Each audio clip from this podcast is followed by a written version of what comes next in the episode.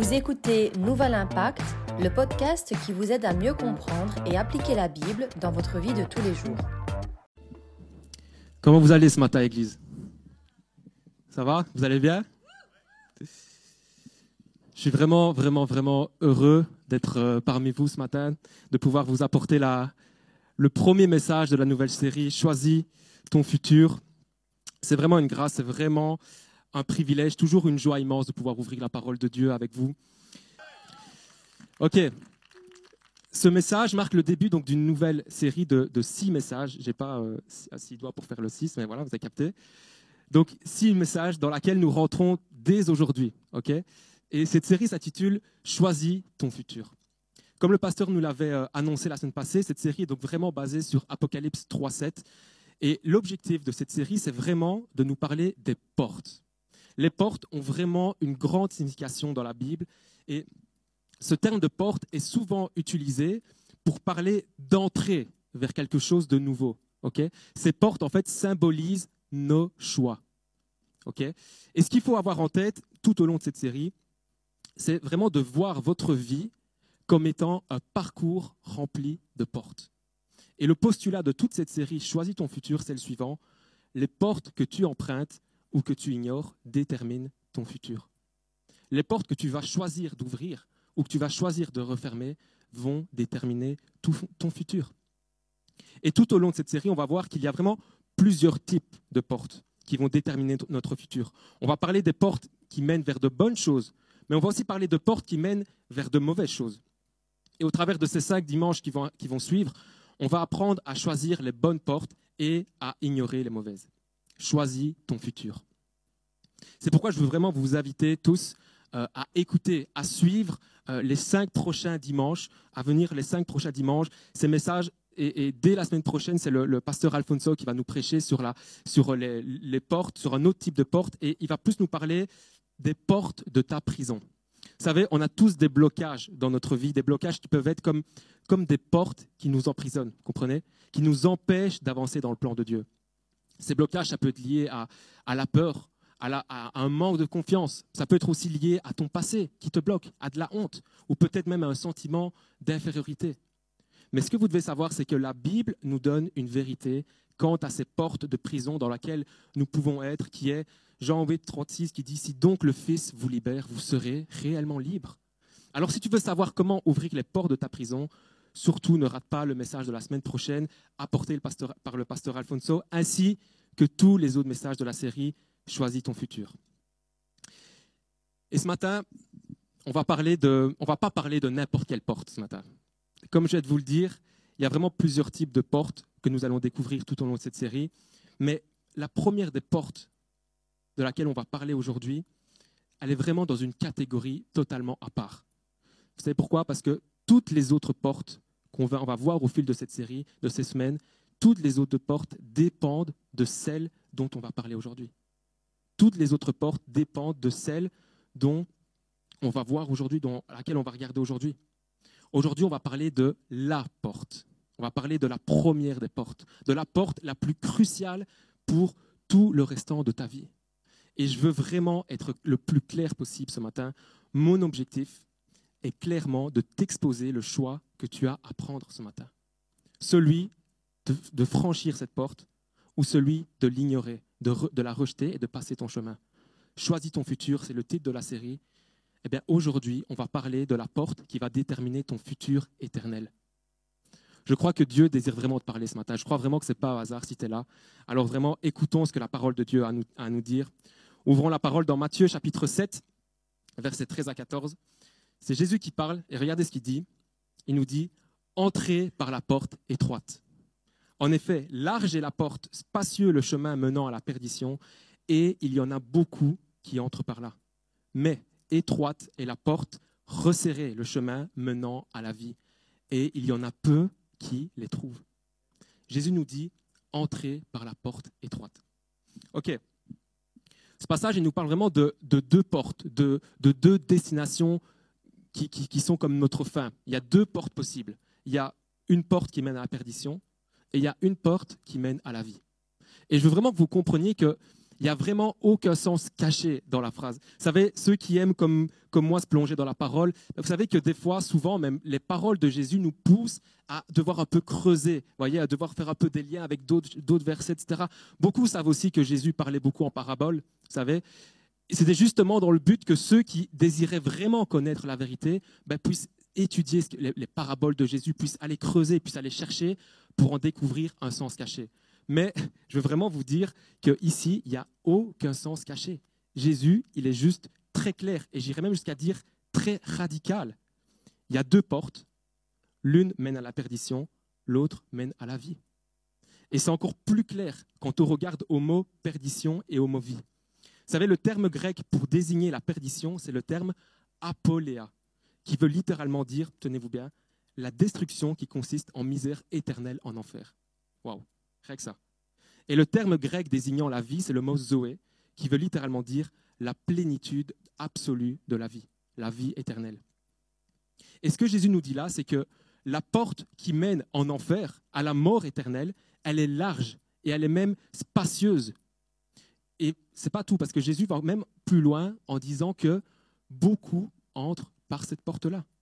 En d'autres termes, beaucoup, beaucoup décident d'aller en enfer. Je vous l'ai dit, c'est très sérieux ce matin. Ensuite, Jésus nous dit que la porte qui mène à la vie éternelle est étroite, resserrée. Et il nous dit même qu'il y en a peu qui la trouvent. En d'autres termes, peu trouvent le chemin menant à la vie éternelle avec Dieu. Et pour résumer sa pensée, Jésus nous donne là le conseil qui est sans doute le plus salutaire pour ta vie, qui est le suivant entrez par la porte étroite. Toi qui m'écoutes, c'est pas moi qui le dis, c'est Jésus qui le dit entre par la porte étroite. Choisis la porte étroite qui va te mener à la vie éternelle avec Dieu. Et moi, il y, a vraiment deux questions que je me suis posées en lisant ce texte. La première question que je me suis posée, c'est, OK, qu'est-ce que ça signifie quand Jésus dit que la porte menant à la vie est étroite, resserrée? Ça veut dire quoi? Est-ce que ça parle d'une difficulté? Ça, parle de quoi? Et la deuxième question que je me suis posée, c'est pourquoi est-ce qu'il y en a peu qui la trouvent, cette porte étroite? Pourquoi est-ce qu'il y en a peu qui trouvent la porte menant à la vie éternelle? Eh bien, les deux réponses à, ces questions, on va les trouver dans la Bible, toujours bien évidemment, mais cette fois dans l'évangile de Jean, au chapitre 10. Et vous allez voir comme ces deux textes-là, Matthieu 7 et Jean 10, sont vraiment complémentaires dans le message qui est véhiculé. On va lire ensemble, c'est toujours Jésus qui parle, et voici ce qu'il dit. Jésus leur dit encore, en vérité, en vérité, je vous le dis, je suis la porte. Je suis la porte des brebis. Tous ceux qui sont venus avant moi sont des voleurs et des brigands, mais les brebis ne les ont pas écoutés. C'est moi qui suis la porte. Et si quelqu'un entre par moi, il sera sauvé. Il entrera et sortira, et il trouvera de quoi se nourrir. Amen. Cette déclaration de Jésus, elle est juste claire, précise, radicale. Je suis la porte. Je suis la porte qui mène à la vie. Si quelqu'un entre par moi, il sera sauvé. C'est tellement clair mon frère, ma sœur, mon ami, j'ai vraiment à cœur d'être moi aussi le plus clair possible ce matin, comme Jésus.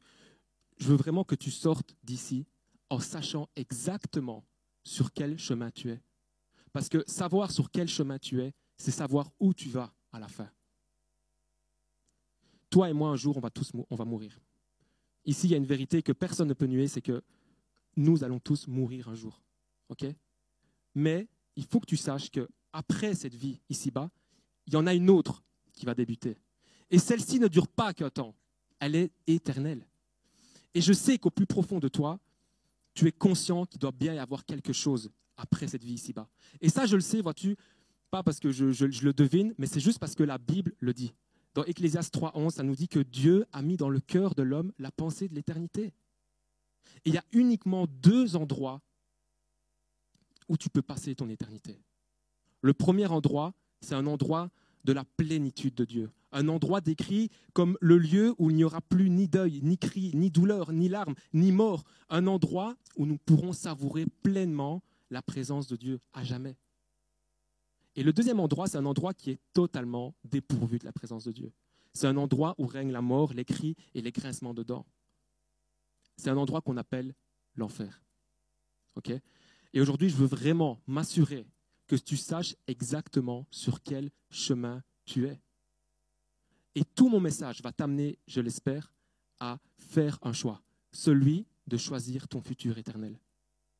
Je prie vraiment que, que au bout de ce message, tu puisses prendre ce choix de choisir ton futur éternel, de choisir où tu vas passer ton futur éternel. Je sais vraiment que, je sais vraiment que ce n'est pas au hasard si tu es là ce matin. La première question qu'on s'est posée, donc, suite à la lecture de Matthieu 7, c'est que veut dire Jésus quand il nous dit que la porte menant à la vie est étroite, resserrée ben, La réponse à cette question, on la trouve dans cette même déclaration de Jésus dans Jean 10, lorsqu'il affirme, affirme pardon, qu'il dit Je suis la porte des brebis. En fait, en disant cela, Jésus démontre en quoi la porte menant à la vie est étroite. Le fait que la porte est étroite, que le chemin est resserré, voyez, c'est pas lié à de la difficulté, c'est pas lié à une difficulté d'accès, mais c'est juste lié à de l'exclusivité, si vous voulez. En fait, le fait que la porte qui mène à la vie est étroite signifie plutôt qu'il n'existe qu'une seule porte, qu'un seul chemin qui mène à la vie, pas deux. Il n'y a qu'un seul chemin qui mène à la vie éternelle avec Dieu. Et cette porte, ce chemin, c'est Jésus. Cette porte, ce chemin, elle s'appelle Jésus. Toutes les autres portes mènent à la perdition, à la mort, à l'enfer. Et regardez comment Jésus va assister à deux reprises. Il va dire Je suis la porte. Et juste après, il va, dire, va répéter, il va dire C'est moi et personne d'autre. C'est moi qui suis la porte. Si quelqu'un entre par moi, il sera sauvé. Je veux vraiment en profiter pour insister sur un point. Vous savez qu'il y a une grave erreur euh, qui peut en tromper et même en perdre beaucoup. C'est que on a trop tendance à rajouter comme une troisième porte à côté de celle qui mène en enfer et de celle qui mène à la vie. Ne voulant pas reconnaître que totalement que la porte menant à la vie s'appelle Jésus, on se crée un peu comme notre propre porte pour nous mener à la vie. Vous voyez ce que je veux dire? Cette troisième porte qu'on peut se construire, par exemple, ça peut être une porte que j'ai appelée une porte de bonne moralité. Peut-être que tu es là et que tu t'appuies sur le fait que juste de chercher à être une bonne personne.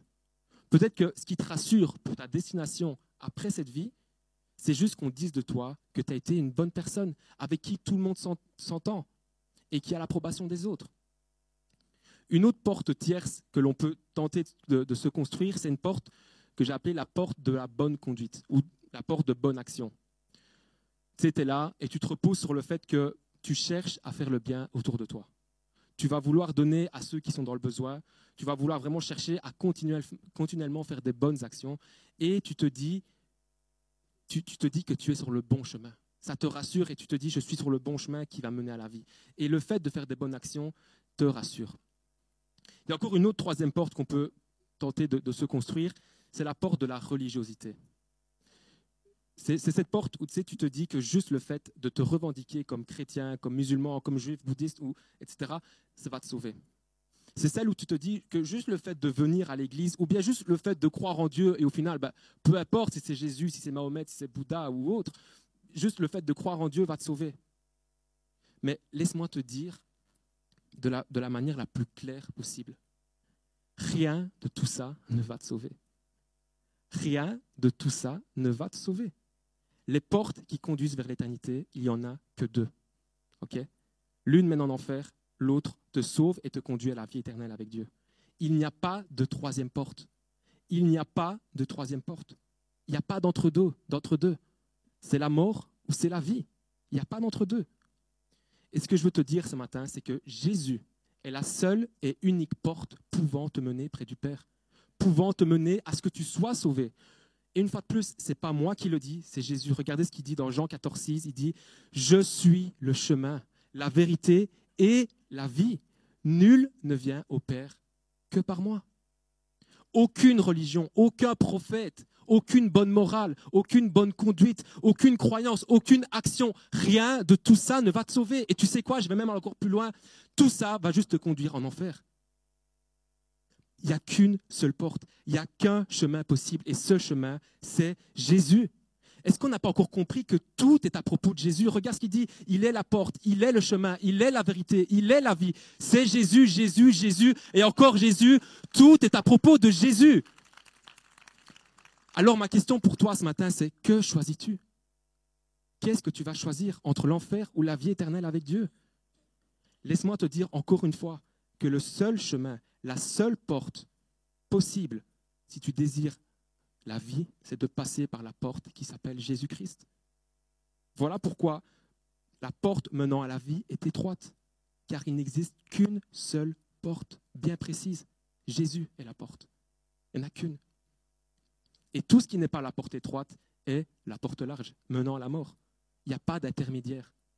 Comment savoir si tu es sur le chemin spacieux qui mène à la perdition ou, sur le chemin étroit qui mène à la vie Tout ce qui n'est pas la porte étroite est la porte large. En d'autres termes, si ce n'est pas Jésus seul, tu es sur le chemin spacieux te menant à la perdition. Et cela vient parfaitement faire le lien avec la deuxième question que je me suis posée, qui était pourquoi y a-t-il peu de personnes qui trouvent la porte étroite, qui trouvent au final Jésus, qui vont trouver la vérité? C'est là qu'on arrive vraiment dans, ma partie préférée, parce qu'on va vraiment rentrer dans le cœur de ce qu'est l'évangile. Vous savez, le mot grec pour dire évangile, c'est le terme évangélion, qui veut littéralement dire bonne nouvelle. Et la bonne nouvelle que je m'apprête à vous expliquer, elle commence par un triste constat. J'en reviens à ma question. Pour comprendre pourquoi il y a peu de personnes qui trouvent la porte étroite, il faut bien comprendre une chose, et c'est le triste constat par lequel l'évangile, la bonne nouvelle démarre, c'est ce constat qui dit que par défaut, toi et moi, nous nous trouvons sur le chemin large qui mène à la perdition. L'évangile commence comme ça. En fait, tous ici, on est tous par défaut sur le large chemin qui mène à la mort, qui mène en enfer, qui mène à la perdition. Pourquoi? Pour une simple raison qu'on retrouve dans Romains 3, 23 qui dit que car tous ont péché et sont privés de la gloire de Dieu. L'évangile commence comme ça. Tous ont péché et sont privés de la gloire de Dieu. C'est ce qui résume le début de l'évangile. Et en ne gardant que ce verset, on pourrait conclure que nous sommes privés de la gloire de Dieu et donc sur le chemin menant à la perdition au moment où l'on commet un péché. Et c'est vrai que rien que ça bah, suffirait pour nous prouver que tous ici, nous sommes sur le chemin menant à la destruction. Parce que tous ici avons déjà commis un péché. Et ce même à plusieurs reprises. Que tu aies menti, que tu aies déjà jugé quelqu'un, que tu aies volé, que tu aies commis toutes sortes d'autres mal qui va à l'encontre de ce que Dieu établit, alors tu as commis un péché et tu es privé de la gloire de Dieu. Tu as, tu as, tu as franchi la porte, la large porte menant vers la mort éternelle. Vous savez, Dieu, on dit, souvent que Dieu est amour, que Dieu est bon. Tout ça est vrai. Amen. Mais il y, a une chose qu'on oublie souvent de dire, c'est que Dieu est juste. OK? Et le mal ne peut pas rester impuni. Dieu ne peut pas laisser le mal impuni.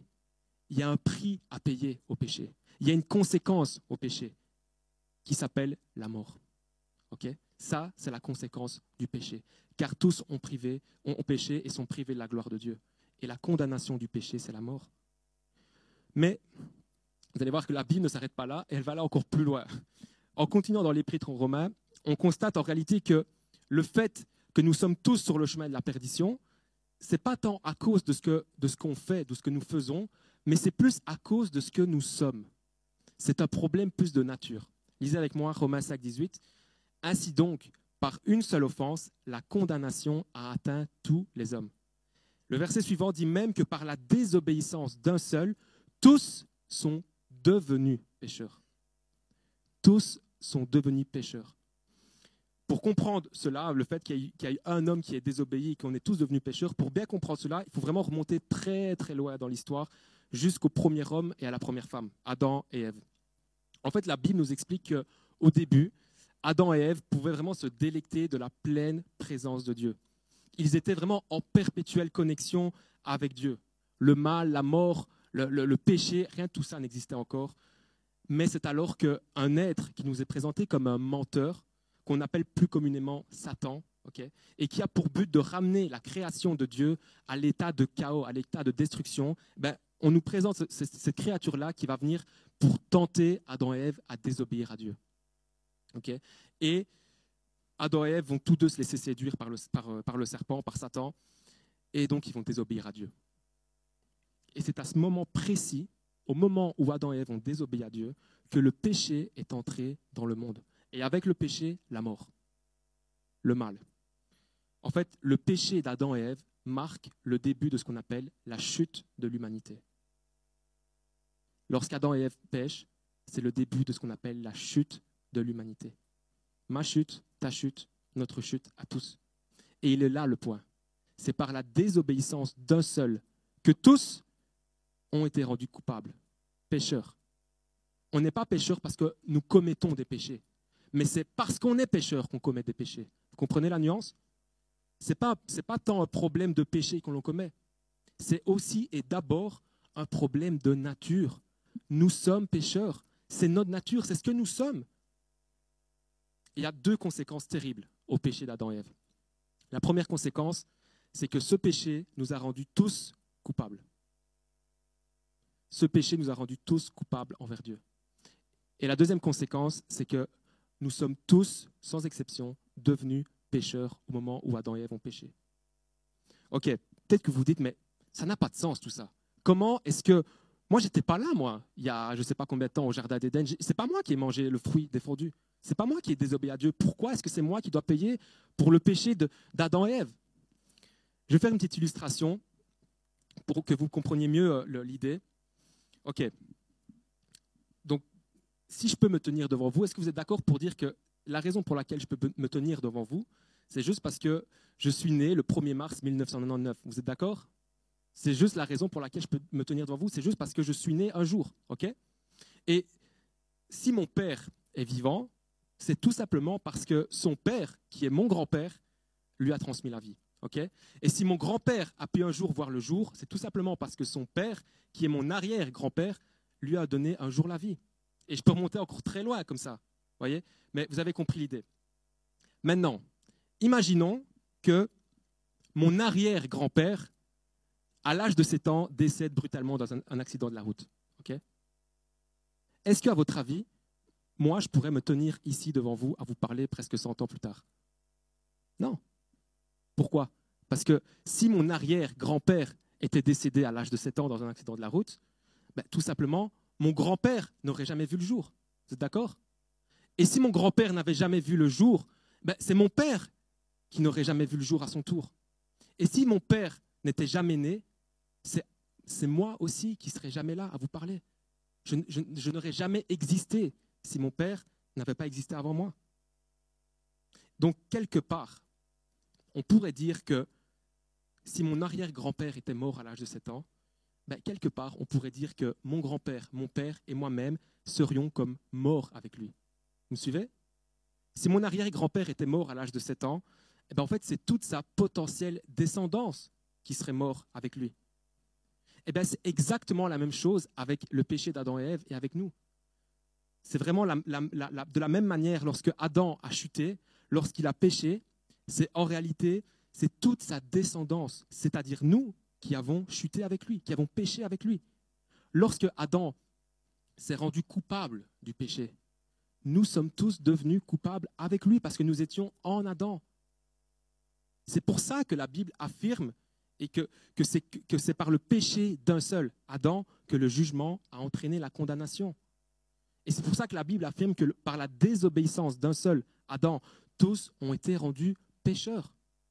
Et donc voilà comment commence l'évangile. La bonne nouvelle commence par révéler les deux problèmes de l'humanité. Premièrement, un problème de justice. Nous sommes coupables de nos péchés et condamnés à mourir en étant privés de la gloire de Dieu. C'est le premier problème de l'humanité. Et le deuxième problème de l'humanité, c'est un problème du péché. Nous sommes devenus pécheurs c'est ancré dans notre nature. Nous sommes incapables de ne pas pécher. Parce que c'est ce que nous sommes. On est des pécheurs. ok, waouh, allez, ça c'est bizarre.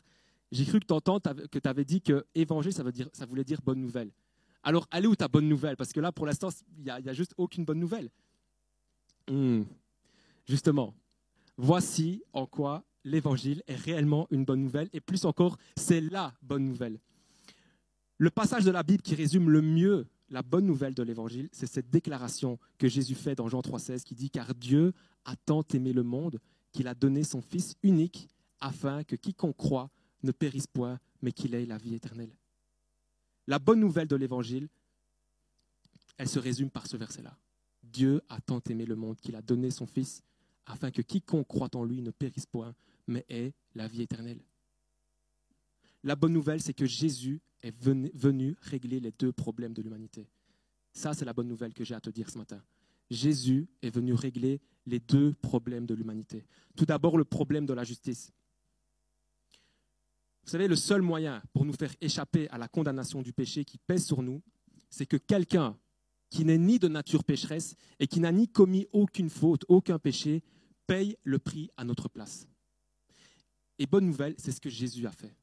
La Bible affirme que le Dieu saint, le Dieu sans défaut, parfait, de nature parfaite et saine, s'est fait homme dans le but de venir mourir à notre place, dans le but de payer notre condamnation à notre place. Et regardez ce que la Bible dit de Jésus dans Philippiens 2, verset 6, ça nous dit, Lui qui est de condition divine, il n'a pas regardé son égalité avec Dieu. Donc quand il dit lui, c'est Jésus. Il n'a pas regardé son égalité avec Dieu comme un butin à préserver, mais il s'est dépouillé lui-même en prenant une condition de serviteur, en devenant semblable aux êtres humains. Reconnu comme un simple homme, il s'est humilié lui-même en faisant preuve d'obéissance jusqu'à la mort, même la mort sur la croix. C'est aussi pourquoi Dieu l'a élevé à la plus haute place et lui a donné le nom qui est au-dessus de, tout nom, afin qu'au nom de Jésus, chacun plie le genou dans le ciel, sur la terre, sous la terre, et que toute l'entre reconnaisse que Jésus-Christ est le Seigneur, à la gloire de Dieu le Père. Oh là, voilà la première bonne nouvelle ce matin. Jésus a payé le prix à ta place. Il est mort à la croix pour payer notre condamnation et pour nous donner sa justice. Et dès lors, toutes les personnes ici qui croient en ce que Jésus a fait, c'est pour ça qu'on peut tous exprimer qu'il n'y a aucune condamnation pour ceux qui sont en Jésus-Christ. Mais il reste encore un problème. Ok, Jésus a payé mon, ma, condamnation, Jésus a payé le prix à ma place, mais n'empêche que j'en reste pas moins un pécheur. N'empêche que je suis toujours de nature pécheresse. Alors, est-ce que je suis voué à garder cette nature toute ma vie? Et elle est là, la deuxième bonne nouvelle par sa mort à la croix et par sa résurrection, Jésus nous a donné une nouvelle vie qui libère de la nature du péché. Par sa mort et par sa résurrection, Jésus a ouvert une porte. Jésus nous, donne une, nous offre une nouvelle nature. Et c'est pour ça que tous ceux qui sont disciples de Jésus ici peuvent vraiment s'écrier haut et fort que si quelqu'un est en Christ, il est une nouvelle créature. Les choses anciennes sont passées et voici tout toutes choses redeviennent nouvelles. On l'a chanté ce matin. Tu fais toutes choses nouvelles. Ce qu'on devrait dire, c'est plutôt tu as fait toutes choses nouvelles. Jésus a fait une chose nouvelle. Il a ouvert une nouvelle voie. Jésus a payé le prix et Jésus a ouvert une nouvelle voie. Par sa mort et par sa résurrection, Jésus a ouvert une porte qui nous libère du péché. Et là, on arrive vraiment au point le plus culminant de mon message. Tu te souviens que la Bible nous apprend que par défaut, toi et moi, nous sommes tous sur le chemin qui mène à la perdition? Voici la bonne nouvelle ce matin. Jésus est la porte qui se trouve au milieu de ton chemin te menant à la perdition. Je vais le répéter. Jésus est la porte qui se trouve au milieu de ton chemin, ton large chemin te menant à la perdition te menant à la mort. Toi qui marches actuellement en plein dans ce large chemin, sans même savoir où tu vas. Toi qui es désespéré, toi qui reconnais que le large chemin sur lequel tu es ne te mènera qu'à la perdition. Je suis là pour te dire ce matin qu'il y a une porte de secours. Il y a une issue de secours. Il y a une porte qui peut te sauver. Jésus est la seule porte pouvant te sauver de ce large chemin qui te mène en enfer. Et on arrive vraiment presque à la fin de ce message et il y a une question qui demeure encore. Pourquoi est-ce que Jésus dit, quand il part de la porte étroite, qu'il y en a peu qui vont rentrer par là? Ça veut dire quoi que peu vont trouver Jésus? Qu'est-ce qu'il veut dire Jésus? Peut-être que tu m'écoutes ce matin et que, en écoutant ce message, tu es finalement perdu. et tu te dis, mais ok, mais finalement, comment savoir parmi toutes les religions qu'il y a Comment savoir laquelle est la vérité? Parce que c'est vrai, il faut avouer que toutes les religions se revendiquent d'avoir la vérité, n'est-ce pas? Alors comment savoir laquelle est la bonne, laquelle dit vraiment la vérité? Laisse-moi te dire que l'Évangile se démarque de toutes les religions, aussi nombreuses soient-elles, par une seule chose. Écoute bien. les religions vont t'apprendre ce que tu dois faire pour être sauvé ou pour mériter quelque chose. L'évangile te révèle ce que Jésus a fait pour te sauver. La religion te dit fais ça. ok? La religion te dit fais ça et tu auras une place au ciel. La religion, elle te dit fais ça et tu auras dix vierges dans le paradis. La religion, elle te dit fais ça et tu vas, tu vas avoir la, la réincarnation. Mais l'évangile dit tu ne peux rien faire. Tu ne peux rien faire pour être sauvé. Et tout a été accompli par Jésus. C'est fait, c'est déjà fait. Tu n'as plus à faire quoi que ce soit. Alors comment franchir cette porte qui s'ouvre à toi ce matin?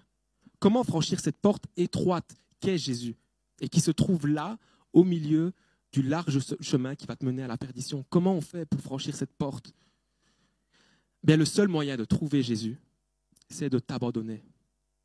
Remarquez que si je reprends le, passage de Matthieu 10, Matthieu 10, ça nous dit qu'il y a beaucoup qui entrent par la porte large. il y a beaucoup qui entrent. D'accord? Mais quand Jésus parle de la porte étroite, il dit il y en a peu qui la trouvent. il y a une différence. Ceux qui rentrent dans la porte étroite, dans la porte large, pardon, entrent. Et ceux qui entrent par la porte étroite la trouvent. ok? Alors la question que je me pose, c'est comment on fait pour trouver Jésus? Comment trouver Jésus? Et ce qu'il faut vraiment savoir, c'est que comment faire pour trouver Jésus? Le seul moyen de trouver Jésus, c'est de t'abandonner. C'est que tu commences à croire que tu peux rien faire pour être sauvé, mais que Jésus seul l'a fait pour toi. Vous savez, l'affirmation la plus claire, la plus précise que la Bible nous offre pour le salut de nos âmes, pour être sauvés, elle se trouve dans Romains 10, verset 9. Ça dit, si tu reconnais publiquement de ta bouche que Jésus est le Seigneur, et si tu crois dans ton cœur que Dieu l'a ressuscité, tu seras sauvé. Tu seras sauvé. Mon ami, mon frère, ma sœur, à mon tour de te poser une question ce matin. Est-ce que tu crois? Est-ce que tu entends sa voix t'appeler à lui ce matin? Est-ce qu'on peut se lever tous ensemble? Je vais appeler les musiciens à venir me rejoindre. Toi qui entends sa voix ce matin, toi qui entends sa voix dans ton cœur, que vas-tu choisir? C'est la question que je te pose. Que choisis-tu? Ce matin, j'aimerais vraiment lancer un appel, un appel clair et radical. Au milieu du large chemin qui va te mener dans la perdition, dans lequel tu te trouves, il y a une porte qui se trouve là, maintenant, devant toi. Cette porte, elle est étroite et elle mène à la vie éternelle avec Dieu. Et cette porte, elle s'appelle Jésus. Alors ma question c'est, que choisis-tu? Que vas-tu choisir aujourd'hui? Que vas-tu choisir ce matin? Et je veux juste terminer par lire avec vous la suite de Jean 10, ok? Après que Jésus ait affirmé qu'il est la porte menant à la vie. Vous savez, je veux vraiment m'assurer que vous ayez bien saisi une chose. Cette chose, c'est que Jésus ne nous laisse pas d'intermédiaire dans ce qu'il dit qu'il est. Tu ne peux pas dire que Jésus était juste une bonne personne. Tu ne peux pas dire que Jésus était juste un homme sage ou un prophète sans dire qu'il est le Dieu fait homme venu pour sauver le monde et qu'il est le Seigneur et Sauveur du monde. Ce matin, tu dois choisir. Soit Jésus dit toute la vérité et tout ce que Jésus dit de lui est vrai, soit il est fou et c'est un menteur. Il n'y a pas d'entre-deux. Vous comprenez? Et Jésus ne nous laisse aucun intermédiaire quant à son identité. Soit Jésus est tout ce qu'il dit qu'il est, soit il est un fou et un menteur. Il n'y a pas d'intermédiaire, il n'y a pas de je c'était un homme sage ou un bon. Non, il est tout ce qu'il dit qu'il est, le sauveur du monde, le Seigneur tout-puissant, le Dieu qui s'est fait homme pour te sauver. Ou soit c'est un fou et un menteur. Et ce que nous allons lire démontre parfaitement que Jésus ne laisse aucun intermédiaire quant à son identité? On va lire ensemble à partir de Jean, de Jean 10, on va relire à partir du verset 7. Et je prie que la parole de Dieu puisse là maintenant faire écho dans votre cœur. C'est vraiment ma prière. Jésus leur dit encore, En vérité, en vérité, je vous le dis, je suis la porte des brebis. Tous ceux qui sont venus avant moi sont des voleurs et des brigands, mais les brebis ne les ont pas écoutés.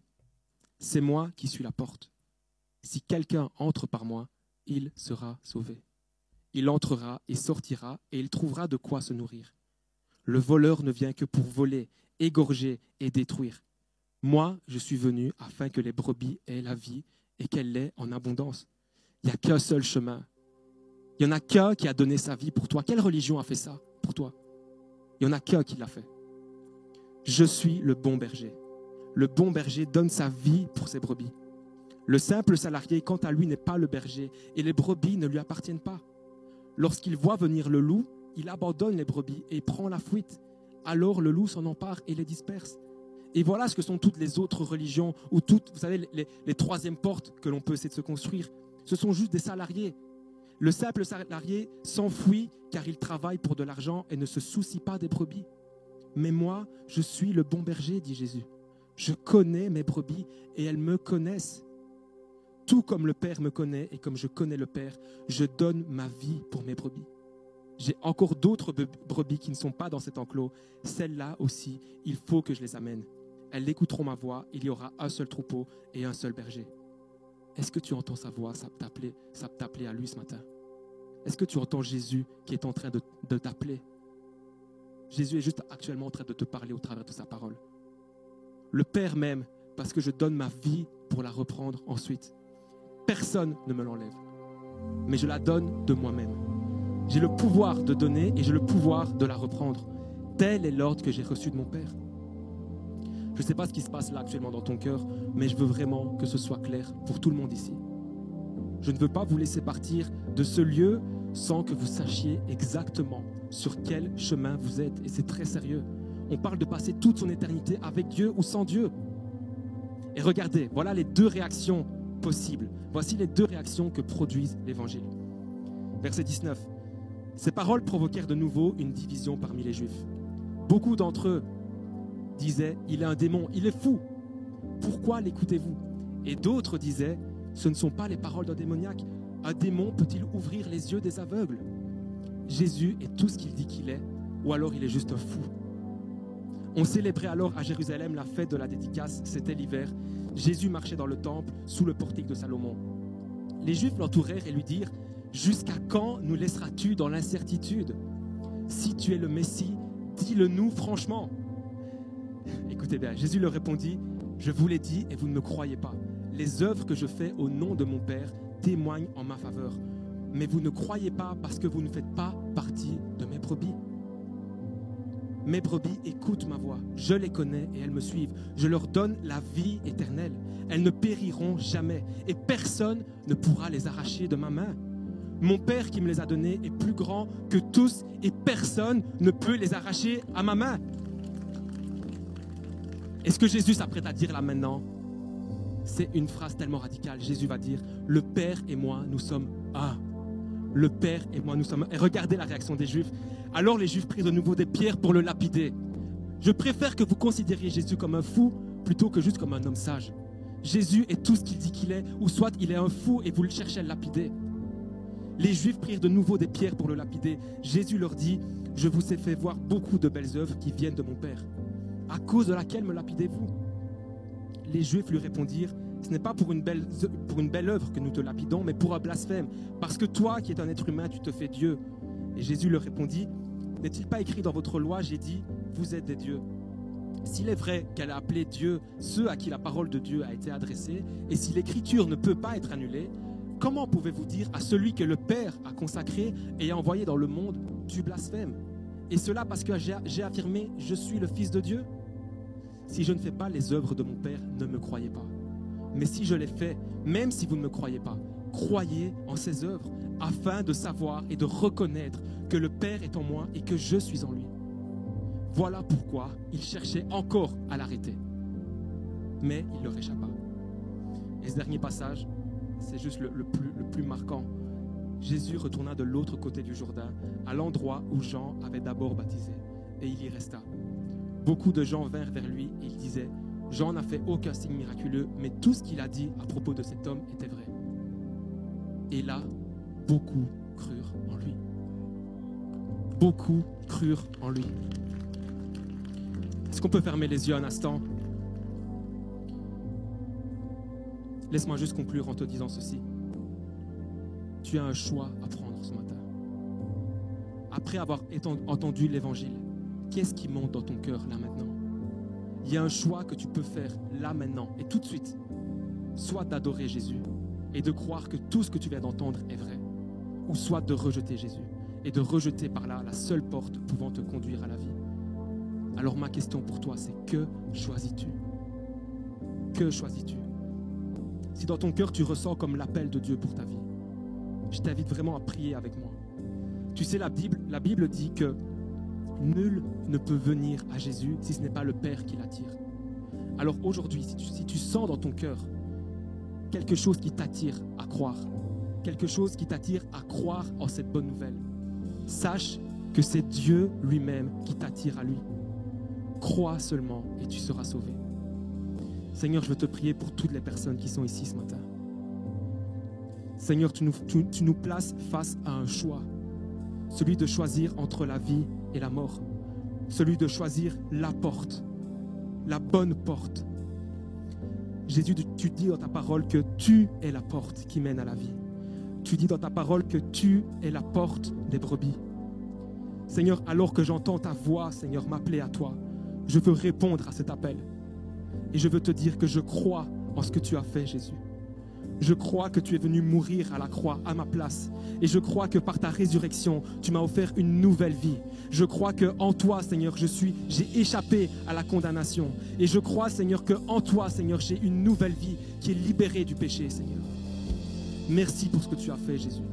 Merci parce que tu es la seule porte. Tu es le seul chemin, Seigneur. Tu es la seule issue de secours dans ma vie, dans ce large chemin dans lequel je suis qui me mène à la perdition. Je place toute ma confiance en toi. Et je le dis haut et fort, je crois en Jésus. Je crois en ce que Jésus a fait. Je crois que Jésus est ressuscité. Je crois que Jésus est Dieu qui est venu nous sauver. Je crois que Jésus m'a pardonné de mes péchés. Je crois à la bonne nouvelle. Je crois en l'évangile, Jésus. Alors merci, Père. Merci parce que tu m'as sauvé. Et merci parce que en toi, Seigneur, je suis une nouvelle créature. Merci parce que tu fais toutes choses nouvelles. Merci parce que toutes choses anciennes sont passées et que tout devient nouveau. Aujourd'hui, je suis un enfant de Dieu. Et aujourd'hui, j'entre dans cette porte. Seigneur, je ne sais pas tous les, obstacles, Seigneur, que je vais franchir. Je ne sais pas de quoi est fait ce chemin. Mais ce que je sais, c'est la finalité de ce chemin, Seigneur. Je sais que cette porte, Seigneur, va me mener à la vie éternelle.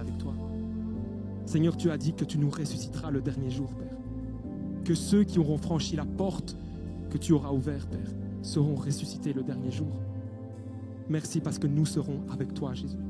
Merci parce que nous, tes brebis, ton Église, nous serons avec toi, Jésus. Et déjà, tu es avec nous, Seigneur. Merci parce que tu fais toutes choses nouvelles, Père. À toi soit la gloire, Seigneur. À toi soit la louange, Père. À toi soit l'honneur, Seigneur. Au siècle des siècles. Et l'Église dit Amen Amen.